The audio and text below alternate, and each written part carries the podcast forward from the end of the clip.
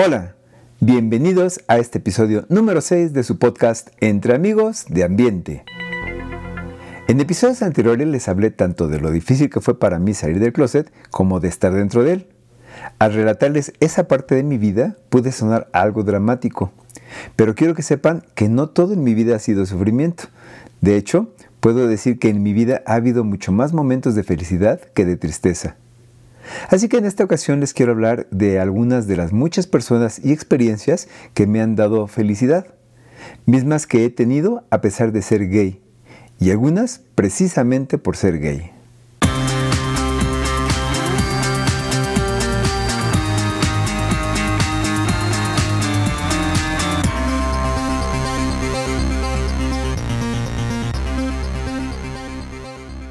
Yo soy Javi Martínez. Muchas gracias por escuchar Entre Amigos de Ambiente. En este podcast tratamos temas de interés principalmente para la comunidad LGBT, temas de conocimiento, de cultura, de ayuda para quienes comienzan a abrirse camino en este ambiente, así como de reflexión y de recuerdos para quienes llevan tiempo en él. Si no eres miembro de esta comunidad, pero eres familiar o amigo de alguno, aquí puedes escuchar información que te ayudará a entenderlo y apoyarlo. En este podcast nos gusta ser incluyentes, por lo que somos Buga Friendly. Todos son bienvenidos.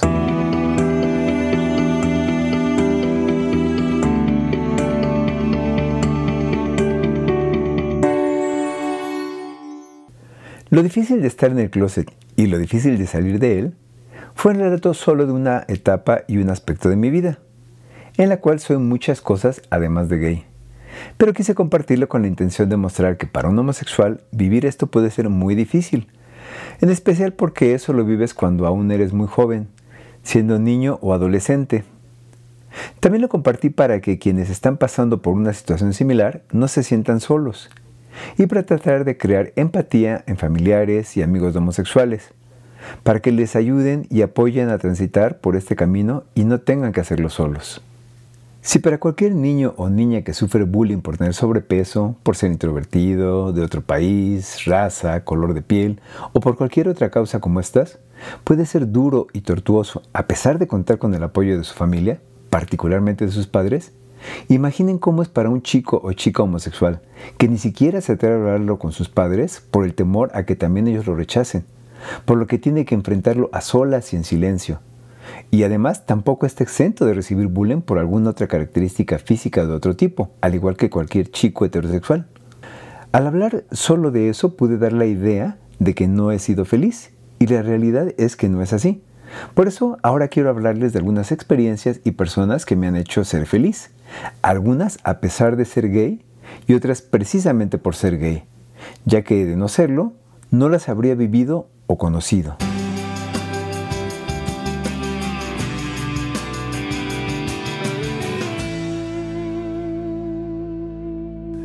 Primeramente agradezco la familia que me tocó. Mi papá, quien no tuvo oportunidad de conocerme tal cual soy, pues falleció cuando yo tenía 16 años, pero quien fue un buen padre, responsable, honesto y honrado. Mi mamá y hermanos, quienes me aceptaron como soy desde el momento en que se enteraron de mi orientación sexual y nunca han dejado de amarme.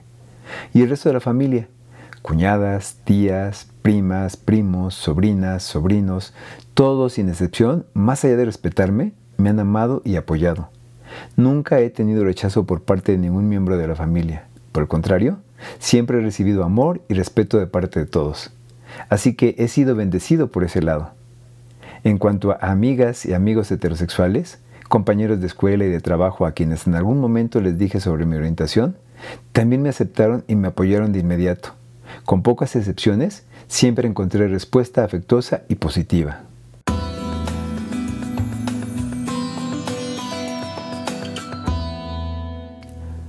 Pasando ahora al relato de algunas de mis experiencias, otra persona de quien no puedo dejar de hablar en este episodio, por el impacto que causó en mi vida, y que es alguien a quien conocí hace muchos años y quien se convirtió y hasta la fecha sigue siendo mi mejor amigo, además de ser mi tocayo, ya que también se llama Javier, lo conocí precisamente por ser gay.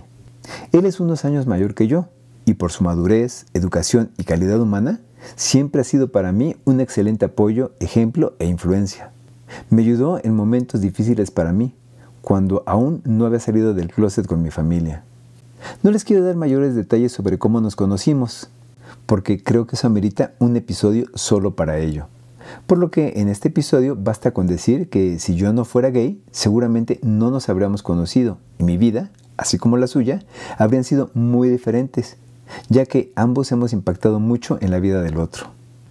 Una noche en la que salí a un bar precisamente con mi amigo Javier, después de haber bailado un rato, él fue al baño y yo aproveché a ir a la barra para pedir una bebida para refrescarme.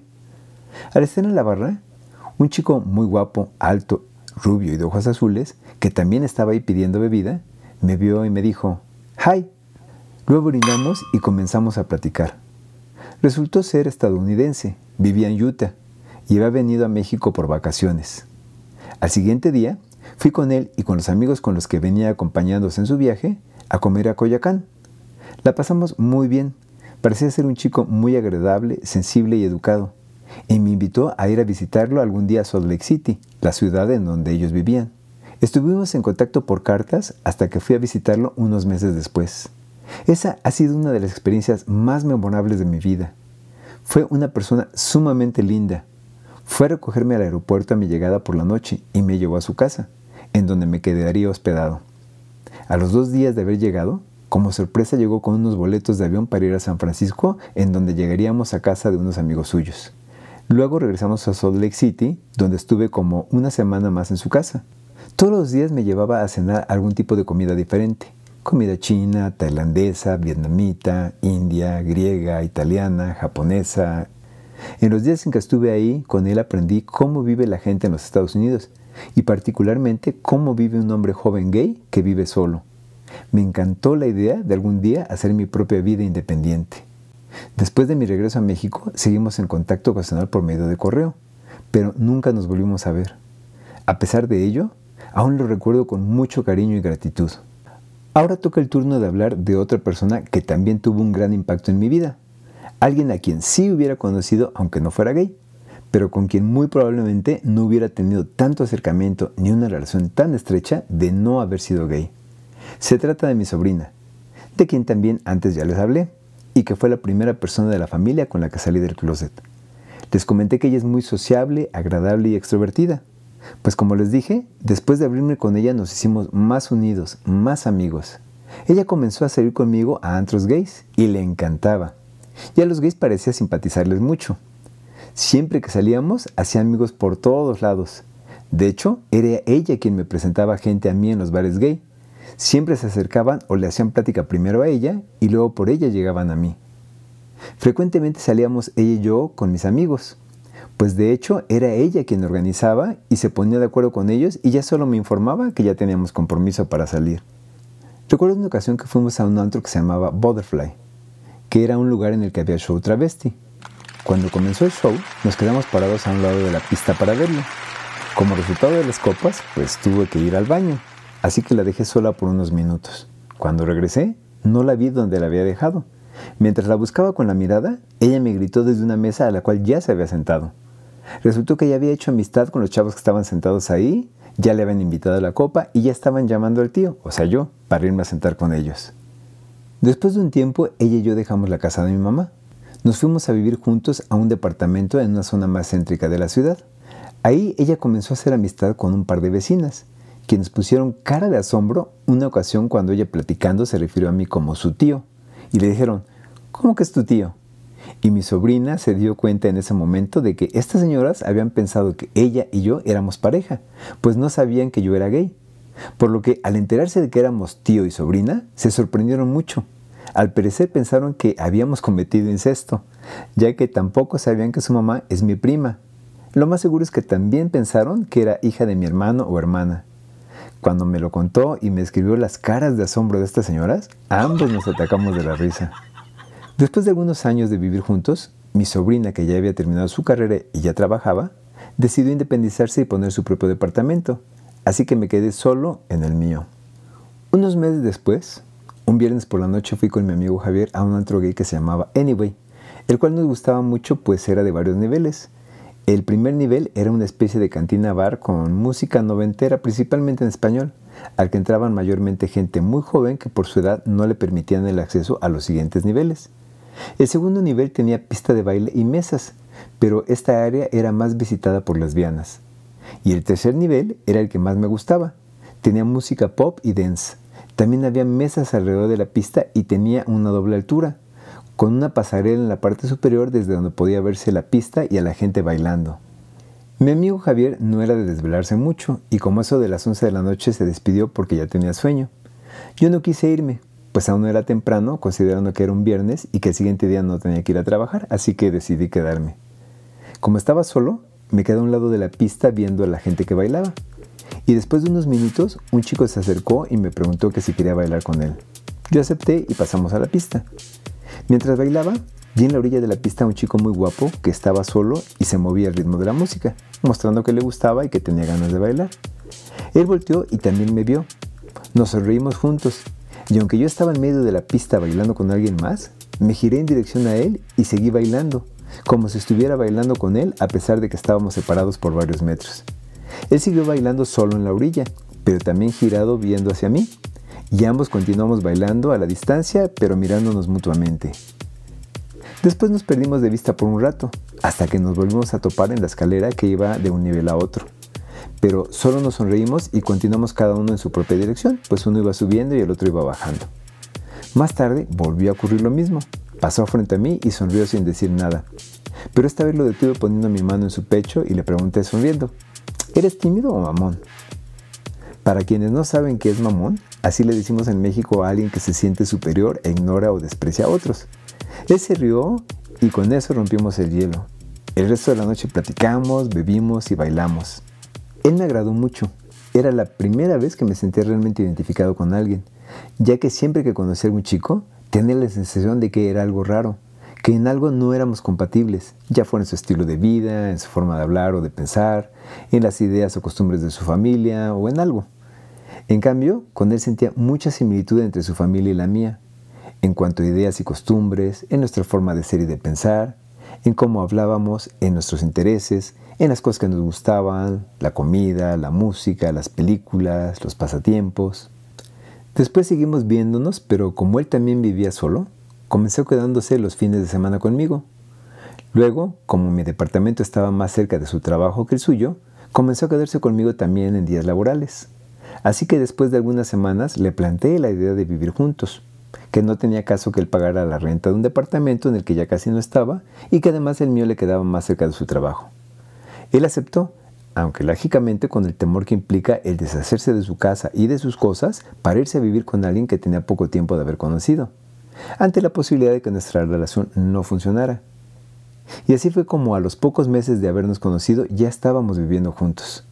Desde entonces ya tenemos 22 años como pareja, con altibajos como cualquier pareja, pero nos hemos apoyado en momentos difíciles, así como en la realización de metas individuales y comunes. Nos hemos mudado juntos dos veces. Hemos viajado juntos solos y también acompañados con amigos y con familiares. Tenemos un perrijo desde que era un cachorrito de dos meses y ya cumplió ocho años de edad. Mi familia conoce a mi pareja y su familia me conoce a mí. Ambos somos bien aceptados por nuestras familias. Para mis hermanos él es su cuñado y para mis sobrinos es su tío. Mi mamá murió hace tres años, pero también lo vio como su yerno. Hace unos años, poco antes de que mi mamá muriera, Tuvimos la fortuna de poder llevar a nuestras mamás a Europa. Fuimos juntos los cuatro. Y ese ha sido uno de los viajes y de las experiencias más bellas y memorables de nuestras vidas. Otra experiencia que solo podía haber vivido siendo gay fue la Marcha del Orgullo Gay en Sao Paulo, Brasil. Ya había ido a algunas marchas anteriormente en México, pero ninguna había sido tan impresionante como esta. Mi amigo Javier tenía que ir a Sao Paulo a unas conferencias justo una semana antes del día en que se realizaría la Marcha del Orgullo Gay de 2007 en esa ciudad. Así que decidimos que yo lo alcanzaría al terminar sus conferencias, un par de días antes de la marcha, para asistir juntos. En la marcha había una cantidad impresionante de personas ocupando varios kilómetros de la Avenida Paulista, que en Sao Paulo es equivalente a la Avenida Paseo de la Reforma en la Ciudad de México. Pero allá ocupaban los carriles de ambos sentidos, Aquí en la Ciudad de México se cierra solo el sentido que va hacia el centro histórico de la ciudad. Había muchos carros alegóricos muy bien adornados. En Brasil, por lo menos entonces, había mucho apoyo para la marcha por parte de varias empresas, mismas que patrocinaban los carros participantes que además les hacían propaganda. ¿Y qué decir de la gente? En Brasil hay gente muy bella físicamente, tanto mujeres como hombres, pero por supuesto nosotros veíamos a los hombres. Se veían cuerpos esculturales en poca ropa por todas partes. La gente bebía cerveza y bebidas alcohólicas por toda la calle. Era una verdadera fiesta en plena calle y a plena luz del día. Por la noche fuimos a un bar gay. Me llamó mucho la atención que aunque el bar era mixto, es decir, para hombres y mujeres, solo había un baño que era compartido por todos. Había cola para entrar.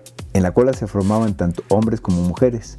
En el interior había cubículos individuales, pero eran usados principalmente por las mujeres ya que había un migitorio de esos largos como de dos metros sin separación, el cual podía verse desde afuera, ya que no había puerta, y ahí orinaban los hombres, cubriéndose solo con sus cuerpos a la vista de hombres y mujeres que esperaban afuera para entrar. Cerca de la pista de baile vi a un chavo muy guapo que estaba sin camisa moviéndose al ritmo de la música. Él volteó y se dio cuenta de que yo lo estaba observando. Se me acercó y me dijo algo en portugués, que la verdad no entendí. Le pregunté en español que si hablaba español y supongo que dijo que no porque siguió hablando en portugués. Luego le pregunté en inglés que si hablaba inglés e igual siguió tratando de decirme algo en portugués que nunca pude entender. Finalmente, al darnos cuenta de que no sería posible comunicarnos, ambos sonreímos y nos despedimos. Yo tenía idea de que el portugués y el español eran muy parecidos y pensaba que podría entender a alguien que hablara en portugués, pero me di cuenta que estaba equivocado.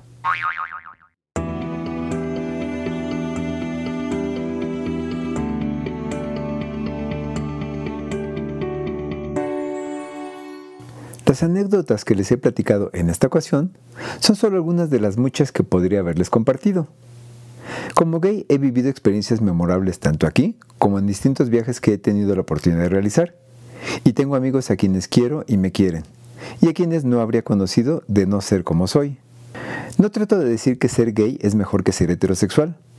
Seguramente que si hubiera sido heterosexual, también habría tenido experiencias memorables y quizás tendría otros amigos pero lo más probable es que no habré conocido a muchos de mis amigos actuales. Por lo tanto, creo que ser gay no me ha hecho ni más ni menos feliz, solo que he sido feliz de forma diferente. Lo que necesitamos para poder ser felices siendo homosexuales es aceptarnos a nosotros mismos y mostrar a nuestra familia y amigos que podemos ser buenas personas. Desde luego que el complemento perfecto es contar con el amor, apoyo y respeto de los demás, especialmente de nuestra familia.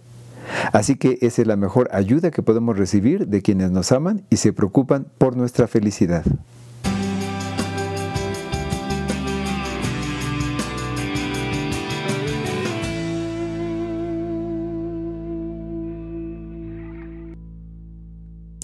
Sé que mi historia no es la historia de todos Así que ya sea que te sientas identificado con la mía o tengas una distinta, si te gustaría compartirla aquí, entre amigos de ambiente, puedes contactarme a través de mis redes sociales, las cuales puedes ver en la descripción de este episodio o en el sitio de este podcast. También puedes enviarme un mensaje si quieres darme tu opinión acerca de este episodio o sugerirme algún tema del que te gustaría que tratemos. Muchas gracias por haberme escuchado en un episodio más de tu podcast Entre Amigos de Ambiente. Puedes escucharme a través de plataformas de podcast como Spotify, Apple Podcast, Google Podcast, Amazon, Anchor e iVoox, entre otras. Si te gustó, no olvides suscribirte para que te lleguen las notificaciones cada que publique un nuevo episodio. Si me escuchas por Apple Podcast, califícame con 5 estrellas y regálame una reseña para apoyarme a posicionar este podcast y hacer crecer nuestra comunidad. Sígueme a través de mis redes sociales, Facebook, Twitter e Instagram.